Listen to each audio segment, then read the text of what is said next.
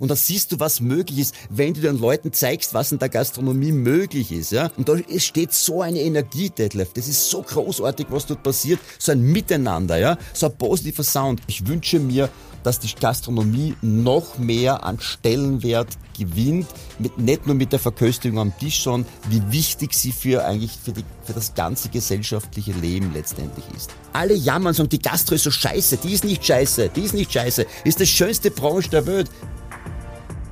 Willkommen zu Eat, Drink, Men, Women, dem Podcast für Gäste und Profis, die die Welt der Gastro lieben. Serviert werden Erfolge und Misserfolge, das Bewährte und der neueste Trend. Vom Kiez bis zu den Sternen. Salut! Hallo, liebe Leute von Eat, Drink, Men, Women. Ich freue mich riesig, weil diesen Termin hatten wir schon ein paar Mal anversiert. Diesmal hat's geklappt. Wir sind nicht, was ich am liebsten mache, face to face, sondern wir sind miteinander online verbunden. Ich habe mehrfach betont, dass die Sichtbarkeit der Gastronomie im deutschsprachigen Raum und für mich in meinem Podcast speziell in Berlin vor Corona, nach Corona und die Wertigkeit der Gastronomie in unserer Gesellschaft immer darzustellen, ein großes Anliegen ist, weil auch nach Corona hat man festgestellt, dass die Gastronomen mehr sind als nur Tellerträger, sondern wirklich einen großen sozialen Aspekt in unserer Gesellschaft haben.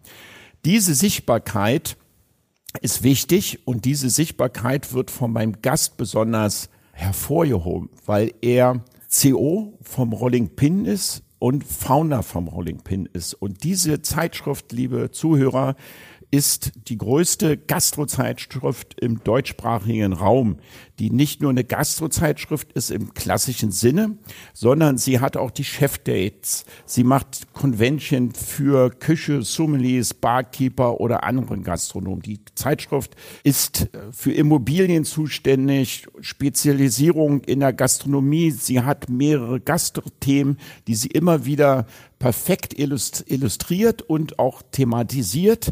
Ähm, und nochmal, ähm, es ist wirklich die, ja, kann man so sagen, die bedeutendste Gastrozeitschrift, so habe ich sie wahrgenommen, in Deutschland und auch Österreich, deswegen sage ich mal deutschsprachigen Raum. Und ich freue mich, hier mit dem CEO und Founder zusammenzusitzen im Podcast. Herzlich willkommen, Jürgen Pichler. Lieber Detlef, hallo, vielen Dank, dass ich Gast sein darf. Leider, wie du richtig sagst, sehen wir uns nur und wir sitzen uns nicht gegenüber und trinken ein gepflegtes Glas Wein. Aber das werden wir nachholen, lieber Detlef. Freue mich sehr. Das werden wir nachholen. Das habe ich jetzt was im Entre schon was ausgelassen, wo du gesagt hast, Mensch, oder was Falsches gesagt, oder kannst du mitgehen erstmal von dem, ich, was ich gesagt habe? Ich gehe sehr gerne mit. Wir werden meistens immer auf, auf dieses Magazin äh, reduziert, ja. Wir machen seit bald 20 Jahren das Magazin Rolling Pin. De facto sind wir mehr, wie du auch richtig sagst. Wir sind also Online-Portal, Jobportal. Aber man sieht natürlich und hat es in Händen haptisch äh, unser Magazin, ja. Aber de facto sind wir ein, ein gutes Network geworden in den letzten 20 Jahren, ja.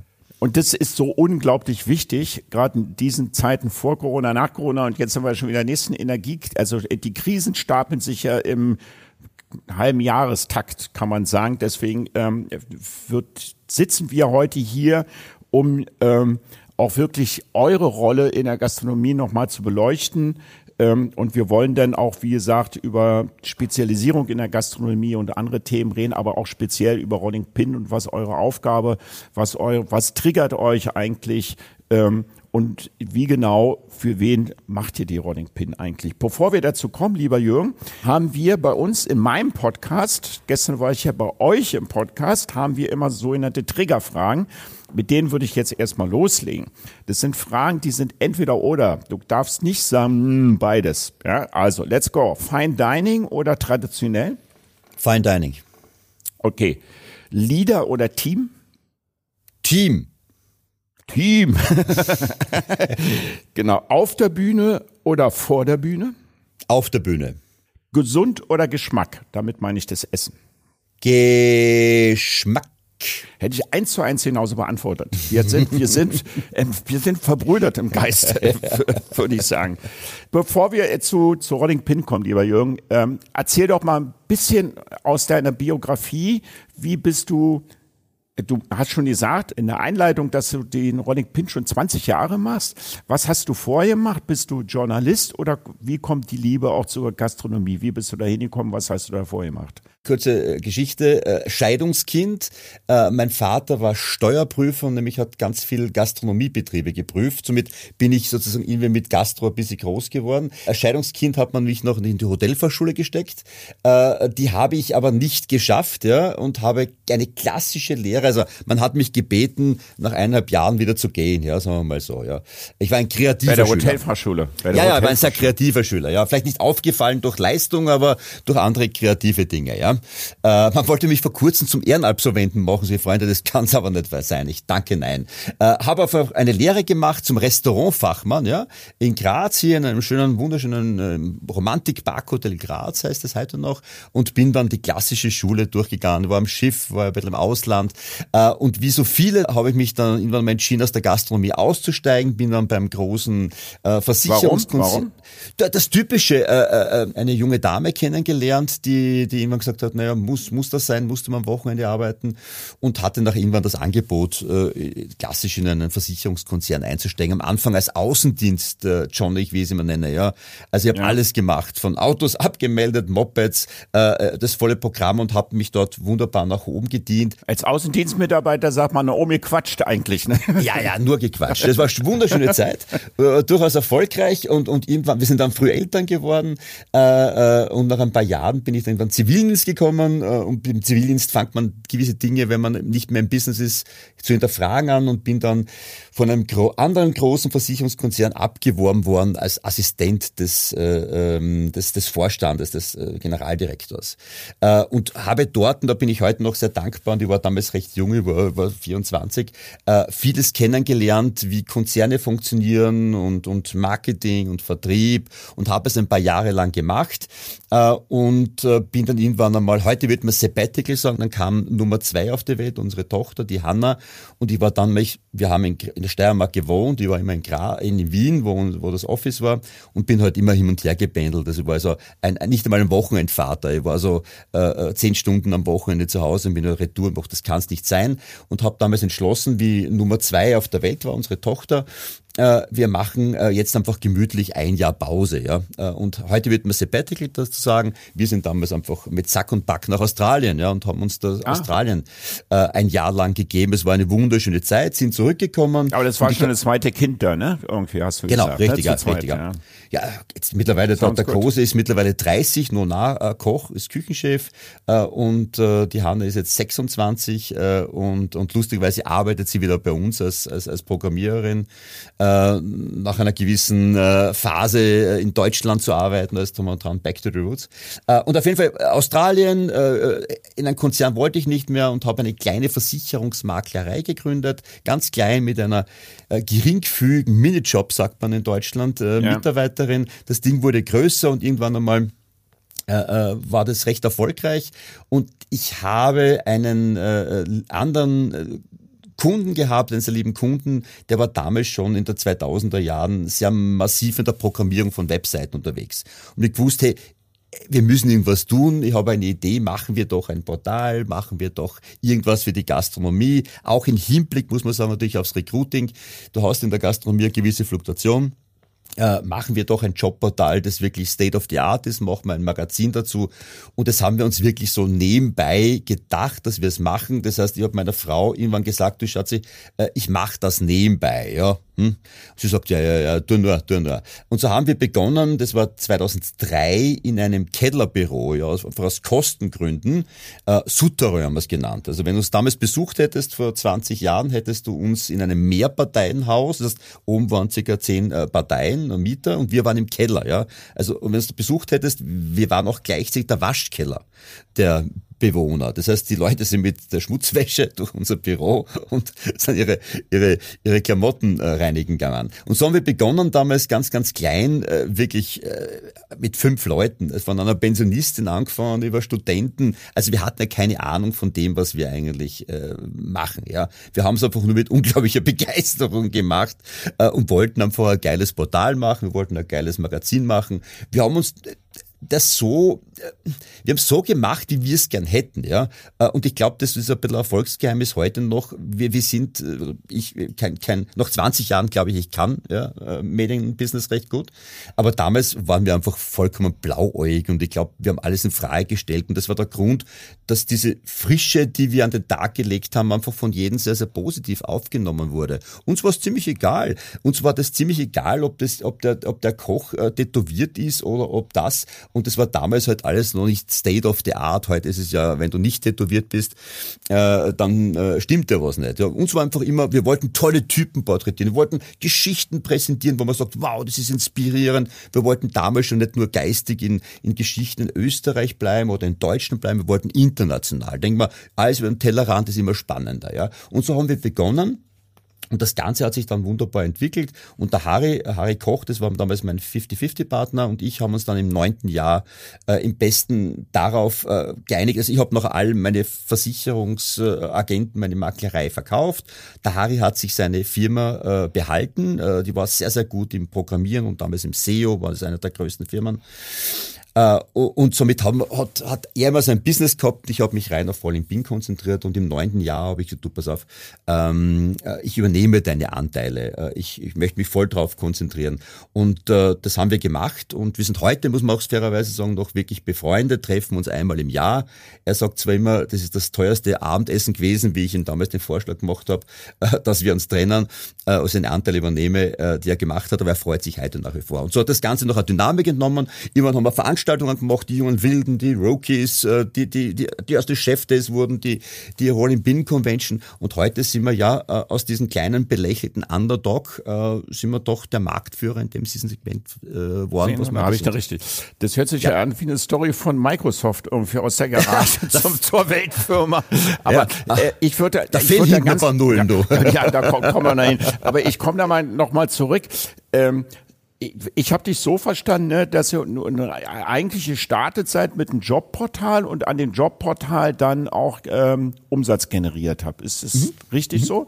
Ähm, ab wann ist man denn bei dir, äh, weil ihr kommt ja, was ihr jetzt macht, ist ja eigentlich auch ziemlich guter Journalismus. Es ist ja nicht, also Rolling Pin steht ja für mich für herausragende äh, äh, Stories, die da erzählt werden in, in einer sehr kurzweiligen und schönen Art, weil so ein Thema, wo heute alles online ist, muss ja die Stories äh, viel knackiger und frischer sein als man in manchen anderen Zeitungen. Ab wann habt ihr denn, ich frage dich mal, ab wie vielen Jahren hast du so einen Break-Even-Point im, im Rolling Pin-Tisch? Du, du, du also die ersten drei, also die ersten drei Jahre null, also da haben wir dazu gezahlt, ja, weil wir haben immer von Anfang an in Qualität investiert, weil ich bin immer der Meinung, wenn du etwas machst, mach's richtig, ja. Äh, so sieht's äh, aus. Äh, und, und da musst du die ersten drei Jahre, und das war der Vorteil, ich hatte meine Firma, der Harry hatte seine Firma, und es war bei uns in diesem Büro war es wirklich, in diesem Kellerbüro so beengt. Ich war am, am, am Vormittag und der Harry am Nachmittag, weil wir zu zweit keinen Platz gehabt haben. Ja. Unser Büro war heute, das kann man sich gar nicht vorstellen, dieser Raum, wo wir jetzt sitzen, unserem Podcast-Raum, der ist, glaube ich, doppelt so groß wie damals unser Büro vom Harry und von mir. Äh, aber die ersten drei Jahre war es kein Business, da haben wir dazu gezahlt. Ja. Aber wir wollten immer gleich mit Qualität hineinstarten. Ja. Mach's richtig mach's gut. Äh, genau. Du, du ja. warst ja nie bei uns, wir haben dort, jetzt haben wir es aus dem Keller rausgeschafft. Ja. Jetzt haben wir so 600 Quadratmeter, total modernes Büro, sehr, sehr cool. Und da gibt's einen langen Gang und da sind alle Ausgaben von der ersten bis zu jetzt zum 271. nebeneinander aufgereiht. Und da siehst du diese Entwicklung und wenn du jetzt zurückgehst, ein paar Jahre denkst du, um Gottes Willen, also was ist denn da gemacht? Gell? Ihr seid, äh, habt jetzt 40 Mitarbeiter oder so, ne? Ja, also genau, so um die 40, ja, ja, ja. Also hier, hier was ja für eine Zeitschrift schon eine erhebliche Zahl ist. Das ist ja schon mal es ist ja fairerweise, werden, ja. Ja, ja, es ist fairerweise nicht nur das Magazin. Du hast bei unserer Eventabteilung mit fünf Leuten, du hast die ja, Digitalabteilung, du hast Sales. Aber in Summe ernähren wir 40 Menschen äh, äh, und, und großartige Menschen. Äh, und das, das, das ist ja auch schon bewusst, dass das eine gewisse Verantwortung ist. Ja. Aber wir genau. haben uns immer aufgestellt, Print, Online, äh, Events, das war immer unsere, unsere Angst. Print wird nicht ewig gut gehen, machen wir doch online und machen wir doch Events, weil wenn eines nicht funktioniert, wird das andere funktionieren. Äh, das Problem und Anführungszeichen war, dass alle drei sich super entwickelt haben und dadurch sind wir natürlich unglaublich gewachsen, muss man auch sagen. Ja, ich komme da äh, nochmal drauf zurück. Ich würde ganz gerne nochmal, Jürgen, sorry, dass ich unterbreche, der Juschen hat sich ja vorher schon gewarnt, mache ich jetzt gleich mal am Anfang. Ähm, ich habe es denn so wahrgenommen, um das nochmal für mich klar zu machen. Ähm, ihr seid mit Leidenschaft in ein Business reingegangen, wo ihr das Glück hattet, parallel ein Business zu haben, um dann zu sagen, was wir jetzt hier machen, ist ein Hobby, was wir bezahlt machen und wenn es sich dann irgendwann refinanziert, dann sind wir glücklich. Und nach drei Jahren war es denn soweit und dann konntest du irgendwann sagen, irgendwie, das das hat sich für dich, dann nehme ich dich so wahr, die ganze Gastro und alles, was darum stattfindet, dich mehr fasziniert als die Versicherungsbranche ja. und deswegen hast du gesagt, gehe ich da all in, so wie man so schön sagt. Ne? Ja. Richtig, das kann ja. man ja so ja. nochmal stehen lassen. Okay, bevor wir jetzt nochmal zu den einzelnen Sachen, wie habt ihr euch die Zielgruppe ausgesucht? Wer liest eure Zeitschrift? Ausschließlich Gastronom oder wie ist da die Aufteilung? Kannst du dazu mal was sagen? Ganz kurz noch, äh, ja, äh, nach drei Jahren war der Break-Even und das war auch so geplant. Also das, du kannst heute, ich gebe jeden, falls jemand äh, jetzt zuhört und sagt, er möchte sich selbstständig machen, bitte geh nicht davon aus, dass du drei Jahre davon leben kannst. Ja, Geh davon aus, dass du drei Jahre andere Ankünfte oder, oder Ersparnisse haben musst, ja, dass, dass du über die Runden kommst. Also dieses, dieses Thema, ich mache etwas und bin vom, der, der Umsatz ist nicht Gewinn, ja. Ja. Das war uns sehr bewusst, da waren wir auch reif genug dazu. So, äh, wer liest uns? Schau, wir haben uns, äh, warum äh, die Gastronomie ausgesucht? Weil A, ich komme aus dieser, und Harry ist ein, ein, er kommt auch aus einer Gastrofamilie, wir haben eine Leidenschaft für, für diese Branche. Ja. Das liebst du und verstehst du oder du wirst es nie verstehen und nie lieben, diese Branche. Weißt du ja ganz genau. Ja. Entweder lebt man das oder man lebt es nicht. Und ich glaube, das unterscheidet uns als Roll in Bien von vielen anderen. Wir, wir haben 80 Prozent unserer Leute kommen aus der Gastro. Wir, wir sprechen die Sprache, wir haben die gleiche Dienstleistungsbereitschaft. Wir wollen einfach die leider gute Zeit haben. Ja. Und das merkt man, wir sprechen auch diese gleiche Sprache. Sprache, ja, die durchaus einmal direkt äh, und und und äh, äh, sehr sehr mitreißend sein kann, ja. Äh, und das unterscheidet uns von klassischen Medien. Wir sind viel mehr Agentur äh, äh, mit großem Gastrobezug als wir klassischer Verlag. So, wer liest uns? Wir wollten einfach für die Leute schreiben, die in der Gastro sind. Das geht los beim Auszubildenden, der in der in der Berufsschule oder in der Hotelfachschule sitzt, der sagt, hey, das ist geil, ja. Das sind tolle Typen, man kann unglaublich was im Leben erreichen, ja. Wir versuchen mal Geschichten über Menschen zu erzählen erzählen. Ich glaube nämlich, nur so kommst du in das Herz und vom Herz kommst du in den Kopf. Äh, wir haben jetzt heute Sehr zum Beispiel die, die, die Ausgabe, die aktuelle bekommen. Rainer Becker, du kennst ihn vielleicht, den Summa-Gründer, ist ein ganz lieber Freund, der hat es geschafft, vom Koch Auszubildenden äh, ja, zum Summa-Gründer zu werden. Der macht 250 Millionen Dollar Umsatz. Ja. Vom, vom, vom kleinen Lehrling ohne Geld hat er es hingeschafft. Und diese Branche schafft noch diese Möglichkeiten und solche Menschen porträtieren wir, um zu zeigen, hey, es ist alles möglich in der Gastro. Alles fucking Denkbare ist möglich. Ja? Und das versuchen wir für Köche, für Sommeliers, für Bar, Gastronomen, einfach, dass man sagt, hey cool, die Idee ist immer, wenn du uns Magazin am WC liest, dass du nachher hochmotiviert aufstehst und sagst, geile Branche, ja? ich bin, das, bin motiviert. Dann haben wir es richtig gemacht. Und es geht los vom Auszubildenden äh, äh, über den, über den Drei-Sterne-Koch bis zum Herrn Melzer, der glaubt, dass er alles weiß, ja, und der mich dann immer anruft und sagt, du, das habe ich nicht gewusst äh, äh oder ich sehe das anders. Äh, äh über die diese ganze Bandbreite und da brauchst du eine Tonalität, äh, die man gerne liest. Äh, das heißt, äh, das muss lustig geschrieben sein, mit einem fachlich großartigen Input, dass es jeder versteht. Und das ist eine Kunst. Und da haben wir sehr, sehr gute Redakteure, die zum Teil sehr lange bei uns sind. Oder auch externe Edelfedern, wie ich sie immer nenne. Die schreiben halt nur äh, eine Geschichte pro Quartal, aber die pfeifen dann richtig. Und da brauchst du die richtigen Leute dazu. Und, Und wie suchst du sagen. aus? Bist Coach du, du die, aus? Du, wir haben, ah, sie kommen Gott sei Dank nach 20 Jahren. Also ich glaube, am Anfang hat man geschrieben, also wenn ich die ersten Geschichten lese, wir haben vor 20 Jahren nicht so geschrieben wie heute, ja. Gottes Willen, ja. eine tolle Entwicklung. Und wenn sie keine Ihr habt auch gute Fotografen, also mal zum Schreiben auch die, die, nee, die Bebilderung ist ja auch sensationell gut. Also ihr habt ja auch ein gutes Grafikteam bei euch im Team, genau. das muss man sagen, ja da sind wir stolz drauf, weil wenn, die Fotos nicht passen, wirst du die Geschichte nicht lesen. Ja? Äh, ich liebe äh, ein Manager-Magazin, ein Harvard-Business-Magazin, nur äh, ich, keine Sau liest das wahrscheinlich, weil es so viel Text ist. Und uns ist bewusst, dass zuerst die Bilder passen müssen wenn die Bilder passen, steigst du eine Geschichte ein. Ja? Und das war uns von Anfang an bewusst und haben wir versucht, eine Bildsprache zu entwickeln, die anders ist, ja, die nichts mit Gastro zu tun hat, die, die, die wie ein, wie ein Rock'n'Roll-Magazin ist. Wir versuchen die Leute so darzustellen. Wenn wir dich porträtieren würden, würden wir sagen, okay, was, für was stehst du, was bist du? Und versuchen daraus eine, eine, eine, eine Idee für ein, für ein Bild zu kreieren. Wenn man das Bild alleine sieht, sagen, wow, das Foto ist geil. Unabhängig vielleicht, ob man gar nicht weiß, wer du bist. Das ist einfach ein Bild für sich steht, ja. Und das macht uns unglaublich Spaß. Das kostet Zeit, ja. Das kostet auch in der Produktion Geld. Aber das unterscheidet uns von allen. Und das ist der Grund, warum, glaube ich, die meisten Leute bei uns arbeiten, weil wir uns diesen Blödsinn einfach leisten, ja. Äh, und ich glaube, in der heutigen Zeit, wo wir alle an einer Reizüberflutung äh, leiden, auch durch Social Media, ist ein, ein gut gemachtes Print. Wir machen auch Social Media und sind sehr erfolgreich damit. Aber ein Printmagazin ist so ein Entschleunigungsprodukt, ja. Du setzt die in die Badewanne, setzt die in deinen Fernsehsessel, setzt setzt dich aufs Klo und liest in aller Ruhe, ja. Und da, da brauchst du ein Produkt, was dich einfach runterholt. Haptisch, vom Papier, von der Bildsprache. Und somit spielen wir mit allen Ebenen. Auf Social Media haben wir ganz andere Tonalität oder auf, äh, selbst da ist unterschiedlich. Insta oder Instagram hat eine andere Tonalität wie Facebook, ja, oder wie TikTok.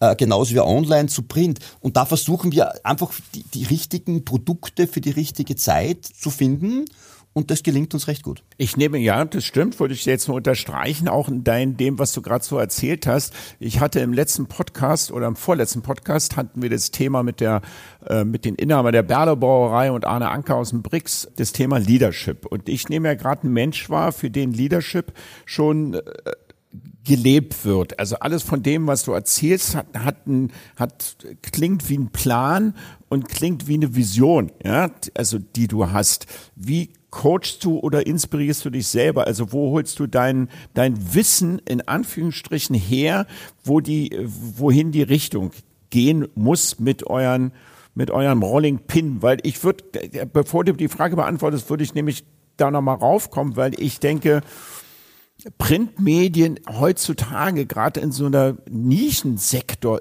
habe ich mir immer vorgestellt, ist mit den Online-Geschichten doch eigentlich unheimlich schwierig. Ne? Äh, A, äh, ganz kurz zu Print. Ich, ich, ich kann mich erinnern, vor fünf Jahren hat eine Leserin, eine Abonnentin geschrieben, äh, sie würde gern ihr Print-Abo gegen ein, gegen ein Digital-Abo, gegen E-Paper tauschen, weil sie liest es am Tablet, äh, es ist auch umweltfreundlicher. Und ich habe mir gedacht, ach, geht so a Gurken, gell? Also bitte, das Geilste ist doch eben der Printprodukt. Heute haben wir 55.000 E-Paper-Abonnenten. Ich persönlich lese zwei, drei Magazine im Print und, und äh, äh, von mir ist noch äh, die Zeit ja, am Wochenende im Print, den Rest pfeife ich mir auch am Tablet rein. Ja? Also ja, man muss ja. jetzt dann... Äh, wo, wo geht die Reise hin, ja? Äh, also da entwickelt sich, da muss man den Weg mitgehen, ja? Äh, und wir merken es auch, dass wir, wir, wir wachsen Wo geht denn die Reise hin? Wo geht die Reise hin? Die Reise geht dorthin, dass wir merken eines, äh, dass Print bei uns, Gott sei Dank, weil wir sehr spitz sind in der Zielgruppe und, und, und unserem Content, wir wachsen noch, aber den Kollegen, die Printprodukte machen, die halt nicht so sind, die haben ganz massive Probleme, ja. Äh, und wir haben halt Gott sei Dank auch äh, von Anfang an ganz stark auf digital gesetzt und die, die, die Digital-Abos gehen komplett durch die Decke, ja. Äh, wo du auch viel mehr machen kannst, muss ich sagen. Du, du ziehst da heute im Endeffekt das Ding rein, kannst draufdrücken und es beginnt in deiner E-Paper-Ausgabe ein Video zu spielen, ja. Wir sind da sehr, sehr innovativ. Also wir beschäftigen uns, mein Job ist ja primär mich mit dem zu beschäftigen, was ist im nächsten, übernächsten und in drei Jahren, ja.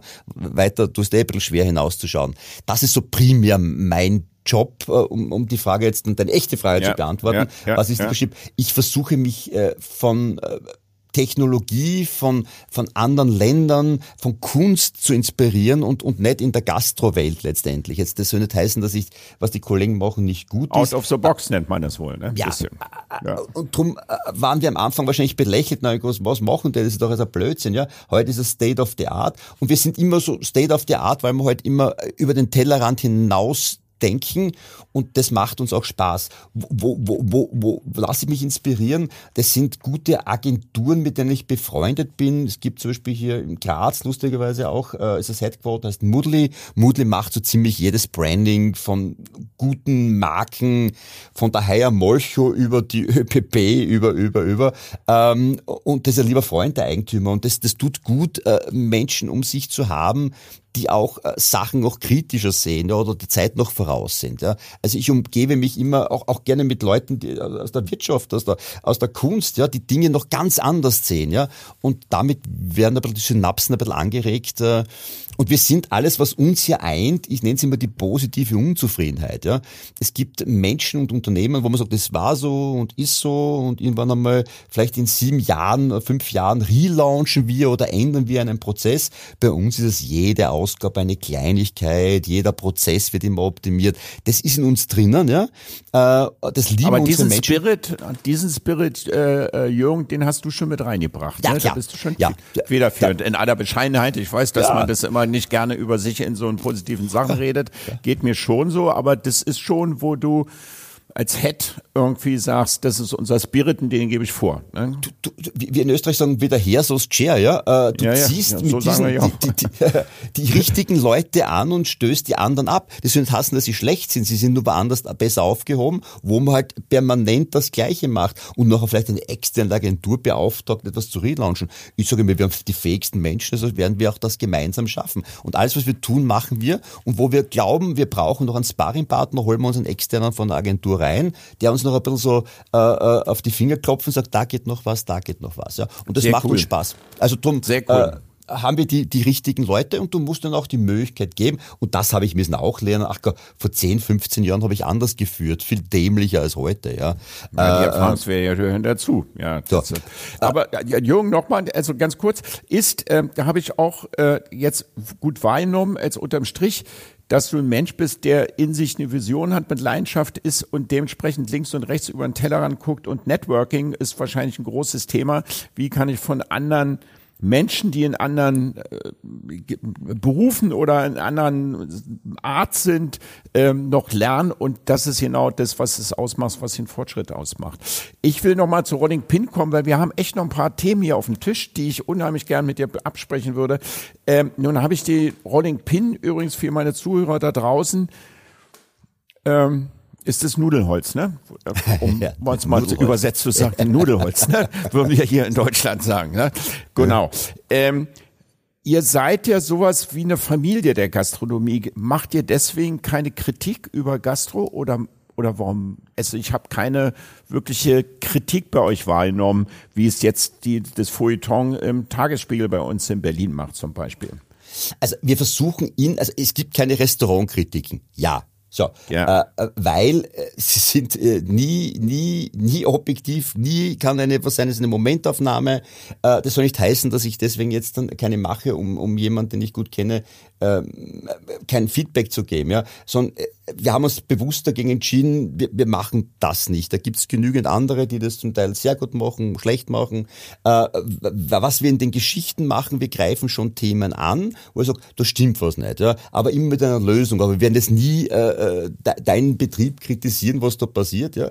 Äh, beispielsweise haben wir äh, eine Geschichte gehabt über, über Hühnchen, ja, aber es ist ein Wahnsinn, wenn du im Einkauf 3,50 Euro zahlst pro, pro Hühnchen, dann weißt du, du unterstützt äh, Tierquälerei äh, par excellence. Ja. Wir sagen, das ist falsch. Ja. Das sind aber Lösungen dazu. Das, pass auf das auf, verlangen das vielleicht so mehr, mach ein Storytelling, dein Gast zahlt dir das. Ja. Also da versuchen wir schon Themen anzugreifen, äh, um letztendlich vom Auszubildenden bis zum Drei-Sterne-Koch zu sensibilisieren. Ja. Aber das aber nicht sagen, das ist alles schlecht, schlecht, schlecht, sondern was ist die Lösung dazu? Ja. Also das machen wir sehr, sehr gezielt. Das ist bis dahin gegangen, dass, dass, dass, dass, dass wir von äh, äh, gewissen äh, Tiervereinigungen Klagsandrohungen erhalten haben, also von Züchtern, wo man gesagt, das stimmt alles nicht und alles drum dran, weil wir halt Sachen sehr gut recherchieren, muss man auch sagen, ja. Äh, wir wurden bis jetzt nicht geklagt, aber wir, wir greifen da schon mal, was, wo es weh tut, zeigen wir nein, aber mit einer Lösung. Aber wir machen keine Restaurantkritiken, äh, weil das ist nicht unser Job. Wir wollen den Gastronomen mit Ideen inspirieren, ja, aber nicht sagen, was er gerade am Teller falsch macht. Wir sagen, was ist ein Trend, dann soll er selber entscheiden, ob, ob das jetzt über übernimmt oder nicht. Also gut, genau. Ihr sagt, wo ist der Trend, dann kann sich der Gastronom daran orientieren. Aber ihr seid jetzt nicht sowas wie Mentoren für einen Gastronom, so dass oder könnte man euch auch theoretisch anrufen, ich will mich selbstständig machen und ich brauche mal ein paar die Basics der der Säulen einer Selbstständigkeit. Das würde das nicht, also das würde ja in eurem Profil vielleicht auch ganz gut reinpassen, das Thema Coaching, oder? Du, wir, Weil ihr seid ja Fachleute, ja, ihr wisst ja, wie es, wo der Hammer hängt hier. Ich sage immer, was, was, was ich bin, sage ich immer, ist wie ein Eunuch, ja. Ich weiß, wie es geht, aber ich kann es nicht, gell? Ja, okay. Ah. Also du würdest jetzt nicht zutrauen, ein Restaurant zu machen. Schau, uh, uh, theoretisch kann ich deinen Job machen, lieber Detlef. Ja. Praktisch bist du mir im Lichtjahre voraus, ja. Also ich kann dir maximal, wenn du sagst, okay, was sind Trends, kann ich sagen, pass auf, das sehe ich, das sehe ich, das sehe ich kommen, ja. In der Operation bist du tausendmal besser als ich, ja. Ich bin immer sehr skeptisch, was diese Berater betrifft, ja. Meistens die Berater haben es meistens nicht geschafft, ja, und darum sind sie Berater, ja. Du wirst auch nicht viel durch die Gegend rennen und deine Kollegen beraten, weil du selber in deinen Betrieben äh, viel zu tun hast, um die weiter zu vorbringen. Ich bin immer kritisch mit Berater, ja. Aber natürlich, wenn uns jemand anruft oder werden auch gerne für irgendwelche äh, Vorträge äh, über Trends und so weiter, werden wir gerne angefragt. Da sagen wir gern, was wir sehen, was wir hören, ja, weil wir unsere, unsere Fühler, und das ist der Vorteil nach 20 Jahren, äh, sind sehr international. Ja. Das heißt, wir haben halt überall unsere Leute, die uns gut kennen, wo wir befreundet sind, die sagen, hey, es ploppt gerade das bei uns in, in, in, in Miami auf, ja, äh, äh oder in Las Vegas, da gibt's gerade zwei, drei davon. Du, das kann kommen, schau dir das einmal an. Und davon ja, leben ja. wir ganz stark von dieser Community. Das sind lustigerweise äh, ganz stark äh, Deutsche, Österreicher, Schweizer, aber auch mittlerweile sehr internationale, also äh, inter, äh, nicht nicht deutschsprachige, die uns wirklich so als als als als als, als Plattform sehen, um Neues zu, zu, zu kommunizieren. Und da sind wir, das unterscheidet uns von allen anderen, sind wir halt einfach wirklich ganz schnell. Wir sind grundsätzlich schnell, aber das sind wir super schnell, ja. Ja, genau. Also zum Thema Berater, da würde ich auch noch mal ganz, ganz was sagen aus meiner praktischen Erfahrung jetzt Gastronom von mehreren Restaurants.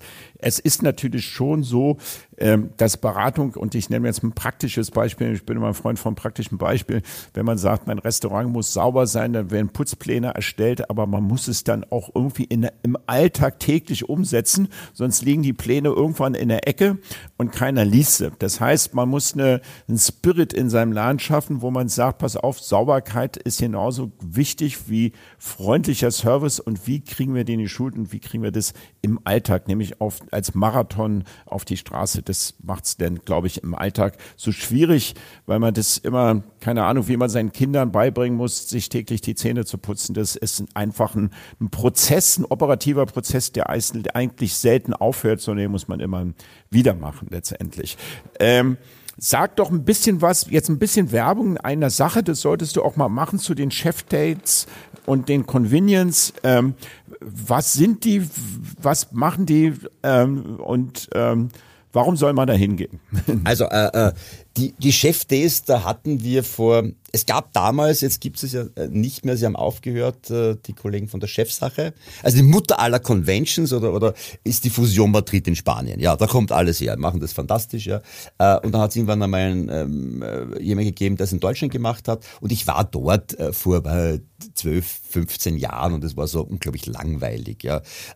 und denke mir, bah, das, die Idee war gut, aus der Bühne oder gibt Speaker, die erzählen etwas und ich denke mir, das die ganze Inszenierung war so unfassbar langweilig. Und wir sind dann alle nach Hause geflogen und ein paar Speaker waren dabei, oder Raue, äh, Reitbauer und so weiter. Und die haben gesagt, du, das ist so fad, mach du das. Ihr kennst das sicherlich viel peppiger.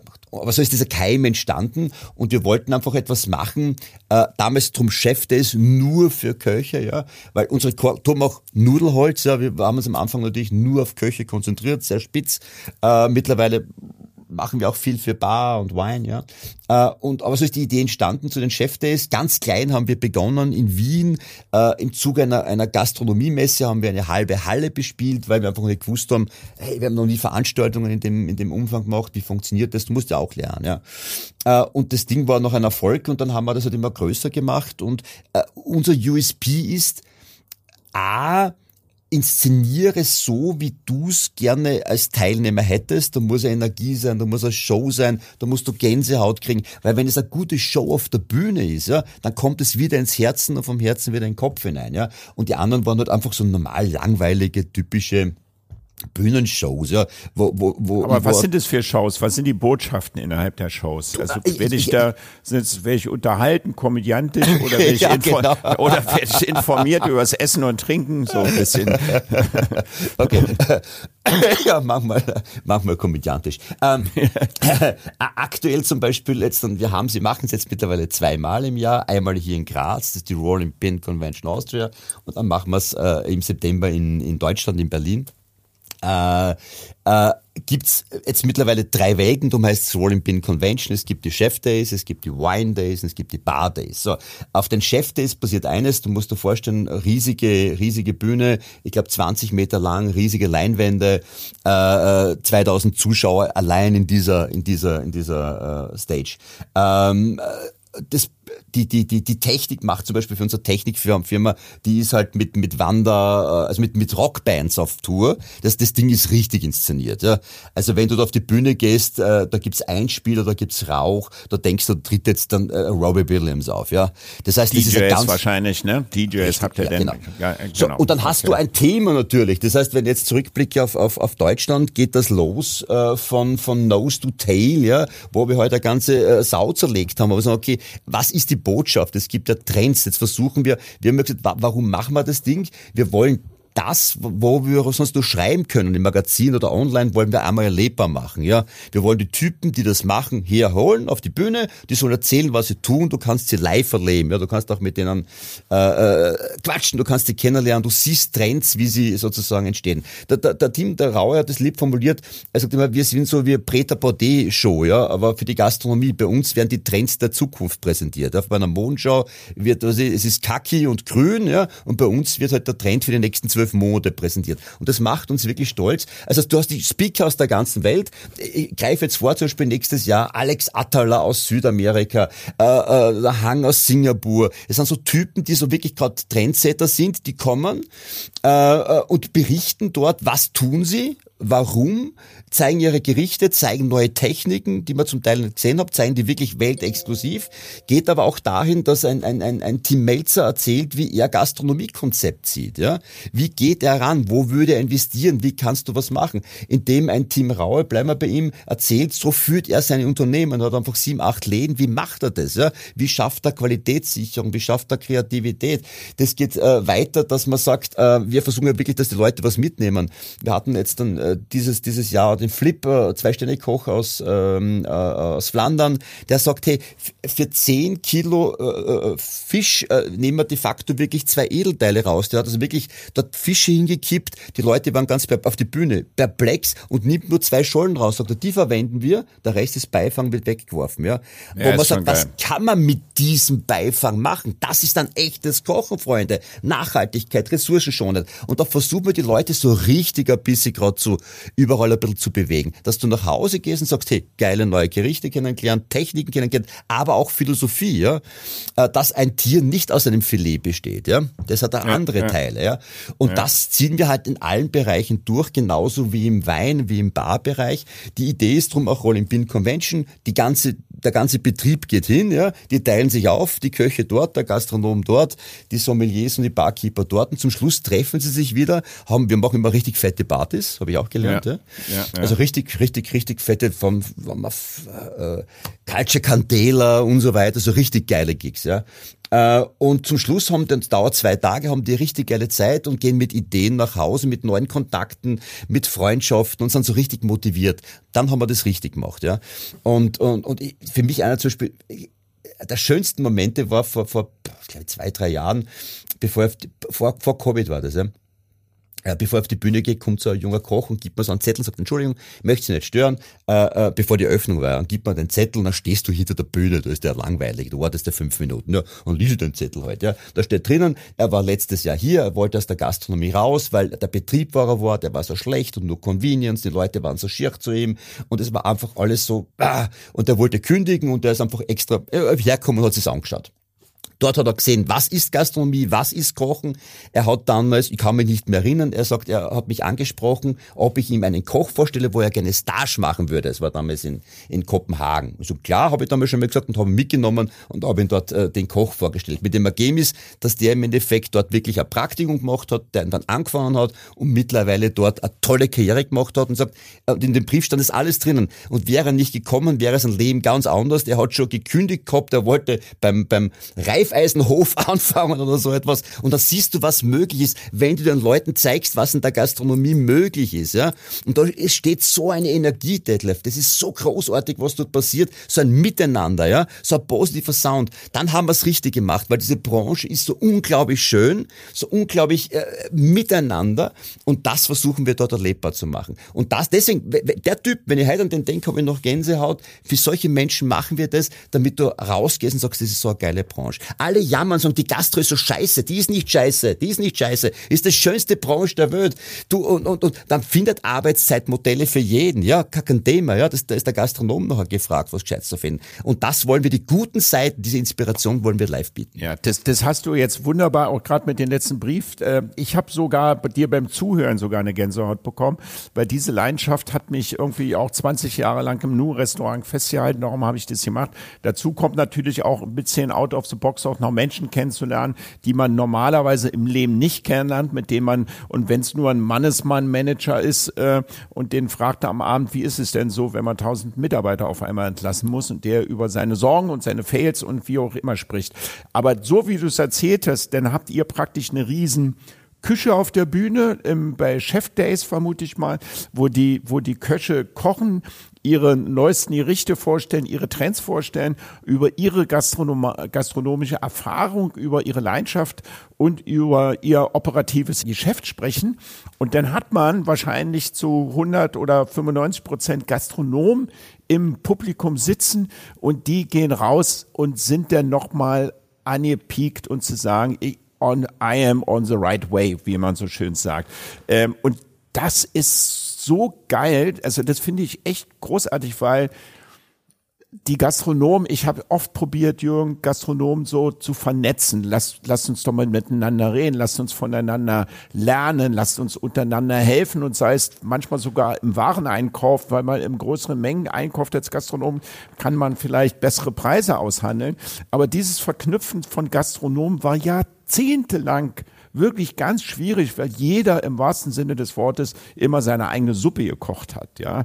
Und dieses mal aufzubrechen, indem ihr als Mentoren oder ja, ich sag mal, als Mentor oder Bühne für die Gastronomie äh, sagt, wie du das schön gesagt hast, hier zeigen wir euch mal, wie geil eigentlich dieser Job ist, jenseits vom Kellerträger, wenn man inspiriert ist, wenn man Leidenschaft reinbringt und wenn man sagt, okay, ich gehe diesen Weg und ich bin auch bereit, manchmal 20 Stunden am Tag zu arbeiten. Das gehört dann auch in der Gastronomie dazu. Ganz, ganz großartig. Großartig. Es, glaube ich, gibt, da machen wir das wirklich voller Leidenschaft. Es gibt keine, ist unsere Branche, Medienbranche ja auch cool, muss man auch sagen, ja. Aber es gibt keine leidenschaftlichere, kreativere Branche als die, die Gastronomie. Punkt. Ja. Und dafür machen wir das sehr, sehr gerne.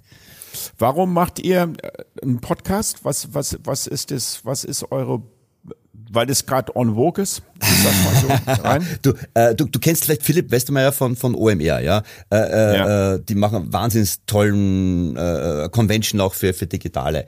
Äh, und, und der hat vor sieben, acht Jahren schon gesagt, mach Podcast. Ich, ja, ja, Philipp, mach Podcast. Ich habe keine Zeit für das Ganze. Dann kam, äh, äh, dann, dann hatten wir auf einmal alle Zeit, ja, äh, im Lockdown, ja. Und auch das machen wir. Wir machen, also was bei uns, wir haben im Lockdown zwei Sachen gemacht.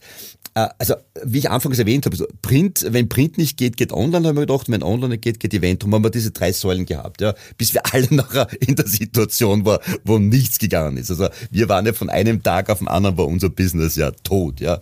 Und wir haben gesagt, okay, ja, jetzt schauen wir mal, was wir daraus machen. Ich gesagt, nehmen wir das als Geschenk, äh, als Geschenk, äh, das erste Mal in meinem Leben habe ich Zeit und hinterfragen wir alles, was wir tun, wie wir es tun und alles drum und dran, ja. Und da haben wir wirklich alle Prozesse bei uns hart hinterfragt und, und auf, auf gewisse Dinge verzichtet äh, und sind auch draufgekommen, jetzt haben wir Zeit, jetzt machen wir so einen Podcast, weil wir einfach Zeit hatten äh, und jeder andere auch Zeit hatte. Und das Ding hat dann ziemlich eingeschlagen äh, und, und äh, wir wir haben einfach die Zeit genützt und heute ist es eine, wunderschöne, äh, glaube ich, ich, ich kriege immer das Feedback, ich, ich höre uns ja nie an, oder ich höre mich nie an. Ich weiß nicht, wie es dir geht, aber ich kann mich nicht hören. Ja, also das ist das Schlimmste überhaupt. Ja. Auch ich bin der eitel genug, ich schaffe das. Äh, du, Nein, du, alles gut. Du ich hast verstehe, eine, wund eine wunderschöne sonore Stimme, mein Lieber. Ja. ja. Äh, aber ich, ich schaffe mich. Ich, drum, ich, hab mit, mit, ich war mal Gast beim Melzer, sein Podcast Fite Gastro, der wirklich gut ist. Wir haben vier Stunden geredet. Ich habe mir das nicht angehört, aber hunderte Leute haben gesagt, Weltklasse. Ja. Also ich schaff's nicht. Ich bin mehr so der Unvorbereitete. Schau mal, was passiert. Ja. Und es gibt den Lüg, mit dem du gestern den Podcast gemacht hast. Ein toller Redakteur von uns, ein ganz feiner. Der hat, äh, der ist toll vorbereitet immer. Äh, und, und wir spielen uns das. Wenn ich wenn ich mich, wenn es nichts zum Vorbereiten gibt, wenn ich den kenne, ja, dann mach's ich äh, alles, was Arbeit äh, betrifft, was macht dann der Lück. und so ist das Ganze entstanden. Nicht on vogue, einfach wir, wir haben, wir wollten was machen, ja, ganz einfach, ja, das so ist es passiert. Ja, okay. Äh, Jürgen, jetzt haben wir über Rolling Pin und dich gesprochen. Ich hoffe, dass ich meinen Zuhörern das relativ äh, so umfangreich vorgestellt habe, ähm, dass sie neugierig auf euch und dich geworden sind. Jetzt würde ich ein bisschen in den zweiten Block übergleiten, weil ich dich, wenn ich dich als Fachgastronom hier vor mir sitzen habe, schon ganz gern ähm, ein paar Fragen zu der allgemeinen Gastronomie stellen würde. Ähm, wie ist die Stimmung im Land, im deutschen Land gerade aktuell in der Corona-Krise und in der Energiekrise? Ich glaube, man muss es aus, aus zweierlei Sicht sehen. Diese Energie dieses Energiethema macht schon viele zu schaffen. Ähm, äh, der Wareneinsatz, da haben die meisten es Gott sei Dank erkannt, dass sie teurer werden wirklich müssen, müssen, müssen, müssen. Ähm, und der Gast es auch hinnimmt, wenn die Qualität nicht schlechter wird. Äh, also, äh, und was, was die Buchungslage betrifft, glaube ich, kann sich aktuell, wenn du dein Business früher gut gemacht hast, keiner beschweren. Ja, also äh, es ist das leidige Thema, finde Mitarbeiter. Das ist das, was alle beschäftigt. Ich kenne tolle Betriebe, die zum Teil Aufträge nicht annehmen, auch im Top Luxussegment äh, des Caterings, ich kann diese Leistung nicht bieten. Ist das in äh, Österreich genauso wie in Deutschland? Ganz aktuell? gleich. Also ich, ich, also alle, alle glauben, wir sind, wir sitzen natürlich in Graz, ja, aber wir, wir machen ja 70 äh, Prozent unseres Business in Deutschland. Ja. Also wir, wir, wir, ich spreche wirklich für unsere beiden Märkte. Wir, wir teilen uns all das Schicksal, glauben wir. Ja. Ähm, ähm, und ja, ganz gleich äh, wie, wie äh, in, in, in Deutschland. Vielleicht tun wir uns in manchen Bereichen noch ein bisschen leichter, äh, weil wir halt stark, stärker über Trinkgeld arbeiten können, ja. Oder vielleicht sind wir, und das merken wir gerade, ähm, dass, dass manche Gastronomen und Hoteliers jetzt den Zeit die erkannt haben und Zeitmodelle anbieten, die wirklich passen jetzt dann, wo man sagt, das sind Modelle für, für Mamas, ja, wo das Kind nur in den Kindergarten geht, ja. Äh, äh ich sage mal, der Klassiker, ich werde oft äh, so, so gebeten, ich mache das selten, aber war jetzt vor kurzem so am bayerischen Gaststättentag äh, äh in Garmisch-Partenkirchen war toll, 800 Gastronomen und die DEHOGA in Bayern macht wirklich einen tollen Job, muss man auch sagen, die sind wirklich engagiert, tolle Leute und Freunde, tut's einfach eins, äh, liebe Gastronomen und Hoteliers, schreibt diesen Job dreimal aus, schreiben einmal aus für wirkliche High-Performer, der sagt, ich möchte 40, 45 Stunden arbeiten, ich möchte Geld verdienen, lass mich, Junge, ja. Schreibt den Job aber aus für jemanden mit 25 Stunden und schreibt den Job aus für einen Minijob, ja. Äh, und du wirst sehen, du wirst ganz unterschiedliche Bewerbungen erhalten. Ich kenne Betriebe, Betriebe, die mit 30, 40 Minijobbern über, über, über die Runden kommen, sind hellauf begeistert, ja. Äh, und, und so findet jeder, du, du musst anders denken. Der, der, Mitarbeiter in der Gastronomie ist nicht mehr bereit, so wie vor 15 Jahren, für wenig Geld wie verrückt zu arbeiten, weil er verstanden hat, dass es andere Branchen gibt, die gut zahlen, wo man Wochenende frei hat. Ja. Mit was die Gastronomie noch punkten kann, ist diese Leidenschaft, diese, diese, du kannst einen schönen Abend bieten und alles drum und dran. Selbst wir haben ja Mitarbeiter, die aus der Gastro zu uns gekommen sind, die sagen, du, ich werde jetzt wieder in die Gastro zurückgehen. Mir fehlt der Gast, mir fehlt dieses, äh, dieses, wow, dieser Kick, weißt du, wenn du sagst, du drehst die um und du machst hier einen guten Witz und der Gast äh, gibt da was retour. Äh, äh das, das, da gibt solche Vollblutmenschen. Aber du musst ihnen Zeitmodelle bieten, weil der macht ja nicht mehr äh, sechs Tage die Woche den Kasperl, ja. Und da musst du umdenken und einfach mehr Leute und die können gut gemanagt. Das ist, das ist die Kunst. Äh, all das, wir machen ja auch Analysen, warum gehen die Leute weg aus der Gastronomie. Wir haben ja äh, mit Rollin Bin an der, an der größten Jobbörsen für die Gastronomie äh, über 150.000 Bewerber und wir sehen dann immer, wenn jemand sagt, okay, ich gehe aus der Gastro raus, da gibt's eine Umfrage und der Grund war lustigerweise nicht das Geld, weil viele Gastronomen mittlerweile oder Hoteliers sehr, sehr gut zahlen, ja. Ähm, es war im Endeffekt dieses Thema Zeit, Zeit, ja, Zeitsysteme, äh, ja. Das war der Grund hauptsächlich und das kriegt jeder Gastronom letztendlich hin. Ich, genau. Also, also ich glaube auch, Jürgen, dass jeder Gastronom das auch mit dem Zeitmanagement ganz gut hinbekommt. Wir haben ja auch drei Schichten auf dem Flughafen, das kriegen wir, das ist noch schwerer, da musst du manchmal morgens um vier anfangen bei uns, ne? Und das geht dann bis ewig rein. Ich glaube, das kriegt man auch unter dem Stichwort Life Balance je managt und je handelt. Ähm, ich habe aber, jetzt muss ich doch nochmal zurückkommen zu Rolling Pin, weil ich das Thema ähm, Strecke noch tiefer in der Wurzel sehe und ich sehe dann so ein bisschen, ich weiß nicht, wie es bei euch ist in Österreich, aber in Deutschland so ein politisches Thema, nämlich dahingehend, dass bei uns die, wir haben zwei Arten von Einwanderung, nämlich einmal die Arbeitseinwanderung, dass jemand sagt, ich will hier arbeiten und möchte über die Arbeitseinwanderung durch diese Tür gehen und ich bin thailändischer Koch und würde jetzt gerne im thailändischen Restaurant in Berlin arbeiten oder in Graz, weil ich da mehr Geld verdienen kann und eine andere sozialen äh, Sicherheit habe. Und dann haben wir die Asyleinwanderung ähm, die dann über das klassische Asyltür kommt. So. Und bei uns in Deutschland ist es so, dass die normale Arbeitseinwanderung, die Hürden, um hier reinzukommen in Deutschland, immens hoch sind. Jeder, der mal im Spezialitätenrestaurant probiert hat, ich habe japanische Köche, weil ich damals das Langhand hatte. Wir hatten so die, wir waren die ersten, die Crossover gekocht haben in Berlin. Äh, probiert japanische Köche rüberzukriegen, das war immens schwierig. Und bei Asyl ist das Thema relativ niedrig gehalten, wobei die, die dann über Asyl reinkommen, natürlich auch arbeiten wollen, die Masse dieser Menschen, aber bei uns nicht arbeiten dürfen, sondern solange der Asylantrag ist, und der läuft manchmal zwei, drei Jahre bei uns in Deutschland, dürfen sie nicht arbeiten. Und könnte da nicht Rolling Pin auch mal so ein bisschen politisch agil werden, weil ihr eine riesen Plattform ist, zu sagen, ihr müsst diese Hemmschwellen mal abbauen in unseren Ländern, wenn es bei euch so ist, damit die Leute schneller in die Arbeit kommen. Wir könnten ja beispielsweise einen Asylantrag haben, der weiterläuft, aber parallel können sie arbeiten. Also damit die Masse mal wieder in den Markt kommt, ähm, weil sonst ist es nur flickentypisch, weißt du, sonst kann man managen, wer besser ist etc. Aber wenn unterm Strich die Menschen fehlen, Jürgen, dann fehlen halt die Menschen und ja nicht nur in Gastro, sondern im Baugewerbe, im Krankheitsgewerbe, bei den Krankenschwestern ja überall. Ne? Aber ich glaube, glaub, Deutschland war da in den letzten paar Wochen ja durchaus Vorreiter. Da hat es ein Umdenken schon langsam gegeben, aber ich glaube eher aus der Thematik, wer zahlt unsere die Pension in ein paar Jahren. Ja, da brauchst du äh, zu, zu Zugewanderte, ja. Und das, das Phänomen kennen wir aus, aus Gastarbeiter damals aus Italien, äh, Portugal, Spanien. Ohne die hätte es dieses Wirtschaftswachstum sowohl in, Deutschland als auch in Österreich ja gar nicht gegeben, ja. Ich glaube, dass es schon hier jetzt dann zu einem Umdenken kommt und die, die, dieses Regelwerk leichter wird.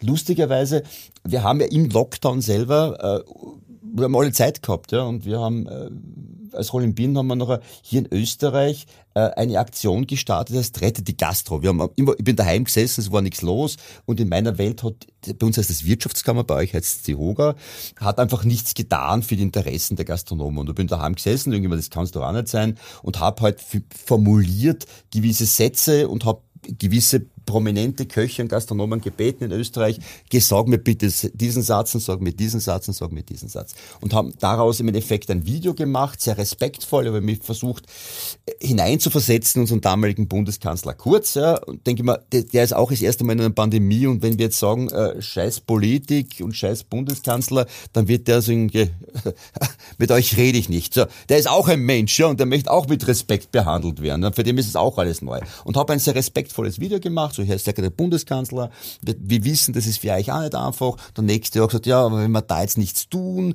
dann hätte es diese Auswirkung. Dann haben wir versucht zu erklären, welche Wirtschaftsbedeutung die Gastronomie und Hotellerie hat. Da hängt ja alles zusammen. Vom Blumenhändler über den Produzenten, über den Tischler, hängt ja ein Rattenschwanz daran, ja. Und haben das versucht, in einem netten Video zu machen und haben eine Petition damit gestartet. Mit dem Ergebnis, glaube, wir haben mit zwei Tagen 20.000 Petitionsteilnehmer gehabt. Und dann ruft äh, dritten Tag äh, das Bundeskanzler Bundeskanzleramt aus Österreich an, sagt, der Herr äh, Bundeskanzler möchte sich gern treffen. So, ich komme gern, aber ich komme jetzt nicht für, für Pressefoto. Ich möchte mit ihm jetzt eine Stunde drehen, ja. Sagt er, ja, okay, ist okay. Und dann kamen wir dorthin, ich weiß, es war so Freitag um, um 17 Uhr, denke ich mir, boah, schauen wir, was jetzt passiert. Wir saßen bis eins in der Nacht und er sagt, okay, erklär mir bitte, was ist das Problem, ja.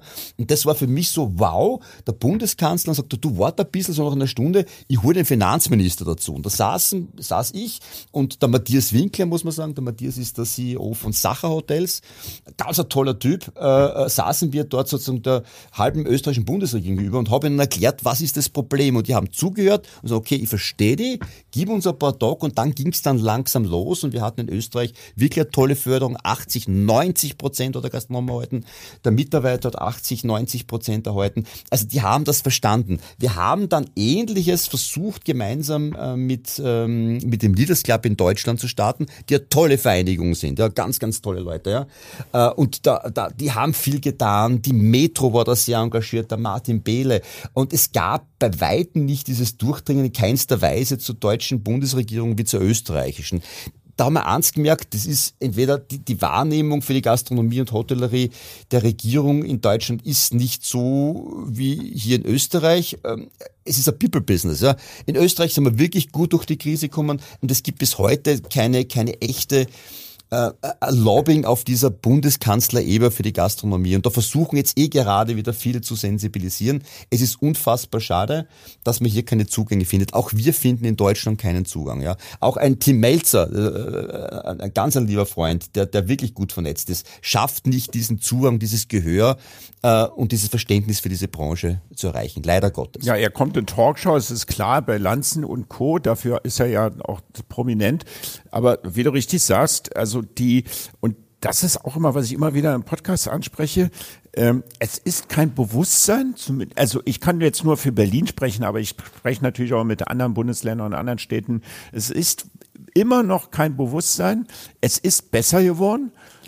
Und die Gastronomie, Jürgen, ist ja nicht nur Gastro. Wir reden ja auch von Bars, wir reden von Clubs, wir reden ja davon alles. Und äh, jemand hat mal so einen schönen Satz gesagt, stirbt das Bergheim, stirbt Berlin. Ja, und das ist ja eine, ist eine Metapher, ich weiß, aber die Metapher ist eigentlich richtig, weil die meisten Menschen kommen ja nicht, um den Funkturm zu sehen, sondern um sich hier zu verköstigen in Berlin und in, in Clubs zu gehen, etc. Ja.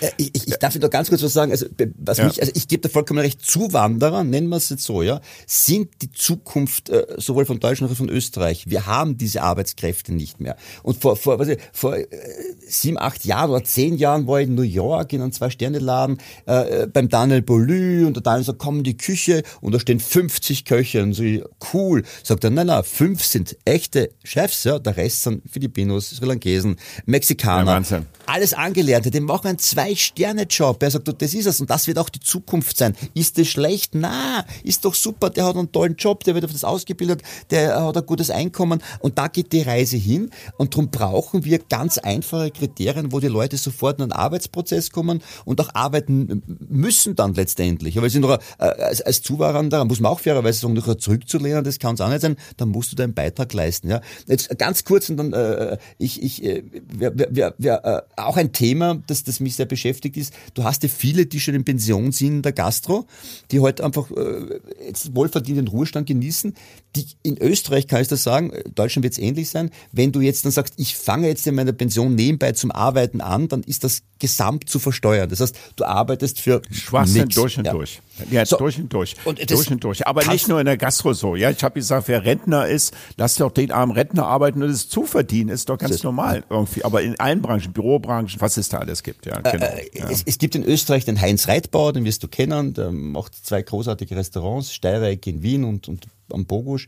Und äh, ein lieber Freund und wir sind so beide Kämpfer für das Thema und sagt, du pass auf, äh, äh der Bundeskanzler, jetzt Nehammer ist bei mir zu Gast, ich frag den jetzt, ich, ich, mir zipft das so an, der, der muss das verstehen. Und, und sagt, du, der ist gerade da, pass auf, wir, wir telefonieren schnell miteinander und dann der Bundeskanzler sagt, du, das ist ein spannendes Thema, kommt's vorbei. Äh, und das war in einem Telefonat äh, geregelt, dass wir vorbeikommen und ihm erklären, wo wir etwas sehen. Ob wir es kriegen oder nicht, wir wissen es nicht, aber wir können sensibilisieren. ja. Und das schätze ich schon. Ich liebe Deutschland, ja, es ist ein großartiges Land, aber in Österreich geht manchmal etwas schneller. Ich, ich hab's, ich hab's einmal, ich hab's mit anderen Politikern auch noch nicht geschafft. Ich hab's mit Gregor Gysi gehabt, den habe ich im Podcast gehabt, weil wir über linke Politik und die Nuss gesprochen haben, fand ich ein ganz spannendes Thema. Und da habe ich das Thema, und da würde ich dir dich auch noch mal fragen, wie du das bewertest, weil ich als Gastronom alles, was du sagst, die Ten Tendenz, es muss dahin gehen, die, die, die Hirn in, in den, die Menschen schneller in den Arbeitsmarkt zu bekommen und anzulernen, ähm, und äh, wir hatten früher sogar äh, manchmal, äh, äh, da war auch so ein bisschen das Thema, kann man, aber das würde jetzt ein bisschen ausufern, das Thema Mindestlohn, ähm, sollte man, wenn man jemand hat, der noch nicht mal eine deutsche Sprache hat, gerade ein Hilfsarbeiter ist, muss der gleich genauso viel für verdienen wie der andere dann, äh, das habe ich auch mit Gregor Gysi hat gesagt, nein, das muss so sein, kann man auch äh, konträr diskutieren, aber unser Hauptthema, unser Hauptthema, was wir in der Gastro haben, und ich weiß nicht, wie wir dagegen vorgehen kann, ist die Bürokratie. Also die Bürokratie von der, von der Terrassenbestuhlung, von, von, von, äh, von, der, von der Küchenaufnahme, was wir jetzt alles nachmessen müssen. Ich habe früher eine Sekretärin für drei Lehen gehabt, inzwischen habe ich äh, für drei Lehen fast drei Leute im Büro, die da sitzen müssen. Also es wird ja, man, die administrative Arbeit wird ja immer mehr. Und die Hirn werden auch immer schwieriger, ja, um überhaupt was zu machen. Also Beispielsweise in Berlin ist es ganz en vogue gerade, dass wenn du einen gastronomischen Betrieb hast, das, und das Haus wird, das sind Eigentumswohnungen, dann kauft man über deinen gastronomischen Betrieb eine Eigentumswohnung für 3.000, 4.000 Euro billiger als der übliche Vergleichsmarkt gerade ist, weil es ja über Gastronomie ist und klagt dann den Gastronomen im Best Case raus, weil man sagt, der stört immer die Ruhe. Dann kommt dann jeden Tag dreimal die Polizei oder Umweltamt an, angefahren und mahnt dich ab. Also das ist so, so ein Thema, was wir haben. Mit Clubs und Bars will ich gar nicht anfangen. Die werden immer mehr vertrieben aus, aus der Stadt, nämlich am Rand. Und dadurch entsteht dann auch so eine, ja, irgendwie Zonen, wo du halt nur noch Retailer hast und die abends um acht dann alle geschlossen sind und nicht wirklich mehr urban sind und keinen Spaß da reinzumachen. Und äh, ich habe ich hab überhaupt keinen Plan oder Idee, wie wir gegen diese bürokratischen Hirn irgendwie vorgehen, weil Bürokratie ist nicht, also ich weiß nicht, wo irgendwann mal ein Gesetz modifiziert worden ist in der Baubranche, so wie in der Gastrobranche. Ne? Ich, ich finde es ja immer spannend, also es ist kein Politiker-Bashing bitte, ja, aber wir sind Unternehmer, wir treten an, langfristig äh, äh Geschäft zu machen, korrekt zu arbeiten, äh, nur das Geld auszugeben, was wir einnehmen. Als Politiker äh, kannst du theoretisch sagen, ich trete wieder zurück als Minister noch ein Jahr und du hast einen riesigen Blödsinn gemacht und das war's. Du hast keine Langfristigkeit. Ja? Du kannst, ich nehme äh, jeder, auch jedes Bundesland ist ein riesiges Unternehmen. Ja? Da kannst du in, in drei Jahren nichts bewegen, ja, weil du bist ja ein Jahr im Wahlkampf, am ersten Jahr kennst du nicht aus. Also da, da fehlt ein bisschen dieses langfristige Denken, finde ich. Ja? Immer dieses dieses, ich versuche halt mein politisches, meine, meine politisches Kalkül oder äh, rüberzubringen. Ja, das, das fehlt mir, dieses langfristige, weil wenn wir heute ein Unternehmen restrukturieren, das dauert heute einmal, ja, und das wird am Anfang nicht, nicht noch drei Monate funktionieren. Da muss man gegen Widerstände kämpfen, ja. Der okay. lange Atem fehlt mir. Okay, jetzt ufern wir gerade ein bisschen aus, weil wir in die Politik reingehen. Ich glaube, das sollten wir mal privat machen bei einer Weinflasche. Aber ich glaube, da werden wir auch nicht so kontrovers diskutieren. Da glaube ich, geht es ziemlich in eine Richtung, in eine Straße. Wie entwickelt sich die Gastronomie gerade zum Thema? Und entwickeln meine ich echt so das Thema äh, Systeme. Es kommt immer mehr Systeme. Convenience wird immer ein größeres Thema. Ähm, wir haben ja in den letzten zehn Jahren hier in Berlin mit der Sternegastronomie brutal aufgerüstet. Wird die so bestehen bleiben? Oder wird sie weniger werden? Hast du da eine Meinung zu? Ja. Äh, ich, ich glaube, genau be beide werden wachsen. Also Convenience ist ja per se nicht schlechtes und die einzige Möglichkeit auch, wie du heute vernünftig arbeiten kannst. Damit meine ich jetzt nicht, dass du von einem äh, Convenience-Anbieter äh, ein Bäckchen aufreißt und das warm machst, ja, sondern dass du auch eigene Convenience machst. Wo fängt, jetzt kann man diskutieren, wo fängt Convenience an? Ist gekauftes Ketchup Convenience? Ja, ist es, ja. Wirst du es selber machen? Nein, du wärst ein voller Idiot, wenn du es selber machst, ja. Wo fängt das an? Wie schaffst du mit Mise en Place äh, äh, gut, gute, gut, gut vorbereitet, schnell zu arbeiten. Da sind wir wieder beim Mitarbeiterthema. Äh, bei der ursprünglichen Frage vor, vor, vor, vor einer halben Stunde, ich sag zu jedem, mach Konzepte, wo du Menschen, die du kurz einschulst, äh, einsetzen kannst. Dann hast du 20 Studenten, drei Gelernte und dann funktioniert das Ganze. Ja, Das geht darum, wenn du Standards äh, hineingehst, System und System ist ja nichts Schlimmes, ja. Man hat mit Systemgastronomie immer den McDonalds im, im Hinterkopf, ja. Aber du brauchst, um, um gute Qualität zu liefern, auch ein System dahinter. Also ich glaube, das und du hast ja heute, äh, wenn du halt sagst, wir gehen was essen, dann sagen wir, was, was machen wir, ja? Wir haben, ah, ja, Gustav, eine gute Pizza, dann möchten wir aber die beste Pizza und wie heißt sie bei euch in Berlin? Standard, glaube ich, gell? Äh, ja, Standard, ja. Wahnsinn, ja. Äh, dann gehen wir dorthin und wenn wir einen Burger essen wollen, wollen wir zu dem, der den beste Burger macht oder Fischsuppe. Du gehst heute nicht mehr jetzt per se jetzt nur essen, oder du gehst Feindein essen. Feindein heißt für mich, hey, wir machen uns einen richtig schönen Abend, ja.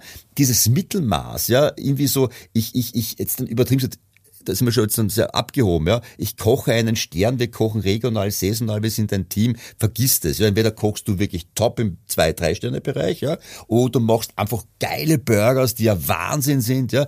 Das ist das, was die Zukunft sein wird. Eine Inszenierung, wo wir uns heute hübsch machen. Okay, warte, warte, warte, warte, warte, ja? jetzt, Jürgen. Jetzt muss ich dazwischen grätschen, weil das, da waren mir zu viele Punkte auf einmal. Also du hast gerade eine Aussage getroffen. Die Aussage würde ich jetzt auch treffen und ich traue mir die jetzt mal rauszuholen. Das habe ich nämlich auch festgestellt. Wenn du Fine Dining essen gehst, dann geh doch eher zwei Sterne essen als ein Stern. Ich überspitze das jetzt mal formuliert, weil der Preis im Zwei-Sterne-Restaurant nicht großartig teurer ist wie im Ein-Stern, aber du kriegst on top noch mal eine bessere Qualität. So, man muss sich natürlich zwei Sterne verdienen. Du, erst kommt der eine und dann kommt der zweite. That's, it, that's the way. Ne? Und ähm, das ist schon mal eine großartige, schöne Aussage von dir, weil, weil es nicht so wischiwaschi ist. Da bin ich nämlich auch der Meinung. Ähm, Nächste Woche bin ich übrigens bei Marco Müller, weil ich nochmal en passant Ganz gesagt liebe habe. Grüße. Feiner Kerl. Ja, mach, ja weiß ich, weiß ich. Ein dickes Bussi von mir. ja, mache ich, mache ich. Und, ähm, und die andere, und den anderen Trend, den du aufgezeichnet hast, heißt sowas wie Spezialisierung. Und das finde ich auch gut, ähm, dass man sagt, richtig, macht den geilsten Burger. Wir haben äh, richtig gute Burgerläden ähm, und oder macht die geilste Pizza oder wenn du ein Asiate bist, wir haben jetzt so etliche, wir haben so Nudelläden in Berlin in der Kantstraße, die machen nur Nudelsuppen, ausschließlich Rahmsuppen und das, die Läden sind brechenvoll, weil die Leute sagen, heute habe ich Bock auf Rahmsuppe. Also die Leute gehen speziell dahin, ich habe Bock auf Pizza, Sushi, Rahmsuppen oder whatever. Und dann gibt's halt die, und, und dann gibt's halt noch die klassischen Systeme wie Peter Pane, Hans im Glück etc. Aber die sind ja auch spezialisiert auf das, was sie machen. Ne? Das sind dann halt die ganz, ganz Systeme. Als letzten äh, Dings würde ich auch noch mal eine Sache aufnehmen, die du wirklich gesagt hast, ist, sind Systeme McDonalds. Natürlich sind Systeme McDonalds was wir nur als Botschaft, was ich gerne als Botschaft und vielleicht würdest du das äh, bestätigen, das normale, in Anführungsstrichen normale Gastronom, der Italiener an der Ecke oder der inhabergeführte Laden, sage ich mal so schön, heutzutage um ein System nicht mehr rumkommt. Was heißt ein System? System ist, ein wahren Wirtschaftssystem. Also äh, ist, äh, ich muss wissen, wie viele Tomaten in meinem Lager sind. Ich muss eine Personalstruktur haben. Personalstruktur, wann setze ich welche Leute an, wann kommen die? Das ist alles systemische Arbeiten. Wie reguliere ich meinen Einkauf? Das, das, das äh, was sind meine Topseller? Bringen die überhaupt so viel Mehrwert? wie ich vom Topseller erwarte, etc. Das, deswegen ist die Herausforderung heutzutage als Gastronom Wahrscheinlich deutlich mehr als vor ein paar Jahren. Da war auch vor ein paar Jahren, da müssen wir uns nichts vormachen, gab es so viele Gastronomen, die gesagt haben, Kasse, linke Tasse, äh, in der Kasse Umsatz rein, rechte Tasse wieder raus irgendwie. Äh, die Zeiten sind ja alle komplett vorbei. Also das gibt's ja einfach gar nicht mehr. Und deswegen nochmal zu unterstreichen, auch das systemische Arbeiten ist heutzutage irre wichtig und, und die Spezialisierung macht dich, macht dich attraktiv und macht dich sexy. Ne? So habe ich dich verstanden. Genau, wenn du Pizza, bitte mach italienisches Restaurant, mach äh, zwei Produkte, zwei Gerichte, wo die Leute sagen, deswegen komme ich dorthin essen. Genau wegen diesen zweien, ja. Für was stehst du, ja? Und damit meine ich nicht italienisches Restaurant, sondern diese zwei Produkte. Was ist das, ja? Und ich glaube ernsthaft dieses, dieses nächstes Jahr, dass es zu einer Bereinigung kommen wird, dass die Förderungen für Covid waren nicht durchwegs gut, muss man auch sagen. Das war durchaus eine, eine Adrenalinspritze für bereits Halbtote, ja. Äh, und nächstes Jahr werden viele auch aufgrund dessen, Mitarbeitermangel wird ein Riesenthema sein, ja, äh, das Handtuch werfen und der Markt wird sich bereinigen, weil viele glauben, Gastronomen zu sein, ist relativ einfach. Es klingt total romantisch, ja. Es ist einer der härtesten und herausforderndsten Jobs, die es überhaupt gibt, ja.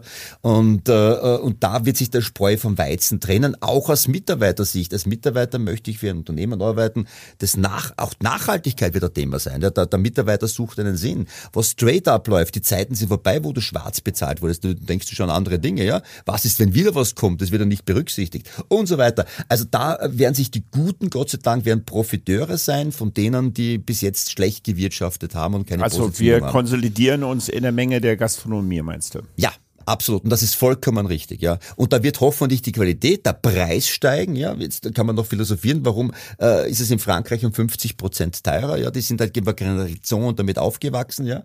Äh, und auch in, in, im deutschsprachigen Raum wird man bereit sein, mehr zu zahlen. Äh, es wird hoffentlich die Energiepreise werden wieder sinken und hoffentlich die Preise werden oben bleiben, ja. Äh, damit der Gastronom auch ordentlich verdienen kann. Der soll er gutes Geld verdienen. Du sollst da, äh, äh, das, das wirst du wieder investieren in was Neues und wenn nicht, dann bist du einfach nur gut bezahlt für all die Leidenschaft, die du da an den Tag legst. Und da muss das setzt aber voraus, genau, das setzt aber voraus, Jürgen, du hast es am Anfang gesagt, du hast Restaurantfachmann gelernt dass Gastronomie auch sowas wie, ein, wie, eine, wie, eine, wie, ein, wie ein Fach, wie ein Handwerk, wie ein Beruf angesehen wird. Also es gab Zeiten in Berlin, wenn du ein Servicekraft hier begegnet bist in Berlin, dann hat man sie gefragt, wenn sie sympathisch war, was studierst du denn? Und wenn sie gesagt hat, gar nichts, ich arbeite hier als Servicekraft, dann hat man, ah, okay, man hat es als Job angesehen. Ich, also das hat sich jetzt mit der Zeit auch ein bisschen verändert ähm, auch gerade mit den kreativen jungen Leuten, die bei uns äh, irrsinnig aufschlagen. Aber dass dieser Beruf halt nicht ein Tellerträger ist, sondern wirklich ein Beruf mit vielen, vielen Herausforderungen, die man hat und dementsprechend auch die Wertschätzung von unseren gerade, ich sag's mal jetzt, deutschen Gästen in Frankreich, Italien, anderswo hast du die sowieso, aber gerade von uns deutschen Gästen ähm, dass das eine, dass das, dass sie glücklich sein können, in einem Raum zu sitzen, wo man beköstigt wird und wir ihnen wie im Theater eine schöne Zeit zelebrieren oder? Und ich wäre ja bereit, das, beim, beim Mitarbeiter, beim Entlohnungsdiener, ich wäre bereit, wenn du sagst, äh, du hast am Sonntag offen mit deinem Laden äh, und äh, komm, äh, wir bewirten dich am Sonntag, dass ich 10% mehr zahle, 15%, das soll der Mitarbeiter kriegen. Überall anders, wir haben da gerade bei uns Maler und Handwerker, die verlangen ja, ab einem gewissen Zeitpunkt gibt's halt Zuschläge für alles. Ja? Äh, äh hey, warum soll denn der Mitarbeiter nicht am, am, am Wochenende äh, 15%, das, das soll alles ihm gehören. Dann habe ich hey, am Sonntag arbeitet jemand für mich, ich kann mit meiner Familie essen gehen, dann brauchen wir ein anderes Wertesystem, weg von den Geiz ist geil Thema hin. Danke, dass ich am Sonntag überhaupt noch was finde, wo gescheit kocht wird, wo es offen ist. Und dann müssen wir jetzt diese, in der Gastronomie diese Chance erkennen, dass man, dass, dass, dass vieles wegfallen wird. Und wir haben auch gesehen bei Covid, Gastronomie ist nicht nur Verpflegung, Gastronomie ist, das ist Soziales, das ist ohne, ohne, ohne Zusammenhalt. Darum haben das auch, glaube ich, viele im Handel verstanden. In Österreich hatten wir einen komischen Lockdown, den, den dritten, vierten, in dem der Handel offen halten durfte, aber die Gastronomie zu hatte. Mit dem Ergebnis, dass der Handel nur 50 Prozent Umsatz gemacht hat, weil du gehst nicht nur einkaufen, du, sondern wenn du nichts essen kannst, dann gehst du ja gar nicht. Und da hat man verstanden, welche Wertigkeit das hat. Das muss man, glaube ich, den Gast äh, durchaus äh, klar und bewusst machen. Ja? Und das ist ist die Chance und das sollte man jetzt draufbleiben und nicht wieder klein ein. Wer, wer, wer bricht immer ein, eh der kein gescheites Konzept hat und der eh nichts Gescheites bietet. Ja, das ist der blöde Jakob, der noch um drei Euro günstiger ist im Mittagsmenü wie du. Ja. Okay, verstehe. Weil du hast ja vorhin gesagt, äh, Gastronomie und alles ist möglich. Ähm, da würde ich auch nochmal sagen, ist es denn wirklich so? Also ist, wenn du jetzt Amerika, ich bin öfters auch in New York und dann sehe ich Gastronomiekonzepte, äh, wie du es vorhin so bildlich beschrieben hast, da hat einer einen Laden aufgemacht und fünf Jahre später hat er 20 Lehen oder 30 Lehen. Zack, hat er eine Kette draus gemacht. London hast du ähnliche äh, Konzeptideen, die mit viel Kapital auf die Straße gebracht werden. Ähm, also alles ist möglich. Ist es in Deutschland möglich? Haben wir vielleicht zu wenig Investoren, die bereit sind, in Gastronomie ihr Geld anzulegen? Oder haben wir zu viel bürokratische Hürden? Sprich, ist das Risiko auch für einen Investor eigentlich viel zu hoch, immer noch in der Gastronomie sein Geld zu investieren? um so zu skalieren, wie ich es gerade in Amerika gesagt habe oder ja. in anderen Ländern. Ja. Ich, ich glaube, es bleibt für jeden Investor, der rechnet in der Gastronomie im deutschsprachigen Raum zu wenig über. In London, in New York hast du ganz andere Erträge. Punkt. Ja. Äh, und ich glaube, so ein klassischer Investor sagt ja, okay, ja, was, was investiere ich, was kriege ich retour. Und in Österreich und Deutschland sind wir einfach viel zu günstig, damit da bleibt nichts über. Ja. Jetzt kannst du skalieren wie verrückt in diesem im Bereich, äh, aber da bleibt da nichts. Ja. Also drum, äh, man muss auch hier teurer Aber lass uns werden. mal eine Summe sagen. Ich glaube, in England oder London, wenn ein Investor in der Gastronomie investiert, kalkuliert er zwischen 10 und 15 15 Prozent Rendite und hier in Deutschland kann man froh sein, wenn man über fünf hat. Ne? Genau ja, so, ist es. Genau, genau so ist es. Ja. ja. Und dann bist du mit den fünf, meistens hast du gar nicht dich selber bezahlt oder sowas. Ja. Dann dann das genau. auch mal schön ja. rechnen. Ja. Das, man, genau. das ist, der Lohn ist dann nicht mit eingerechnet ja. vom Inhaber. Ja.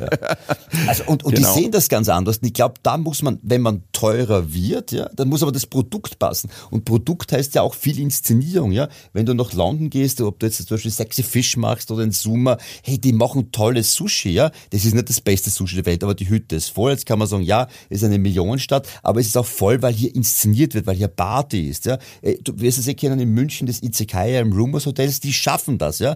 Die machen das auch clever und der David, der GM dort, ein lieber, lieber Freund, der sagt, er verlangt zum Beispiel am Samstag, wenn du dort das, das zweite Seating haben willst, wo es Party wird, ja, verlangt er einen Mindestumsatz äh, pro Tisch. Weil es kann nicht sein, dass wir zwar am Samstag zum besten Zeit äh, uns zwei Rollen bestellen und zwei, zwei äh, stille Mineralwasser und vier Stunden lang dort sitzen, ja.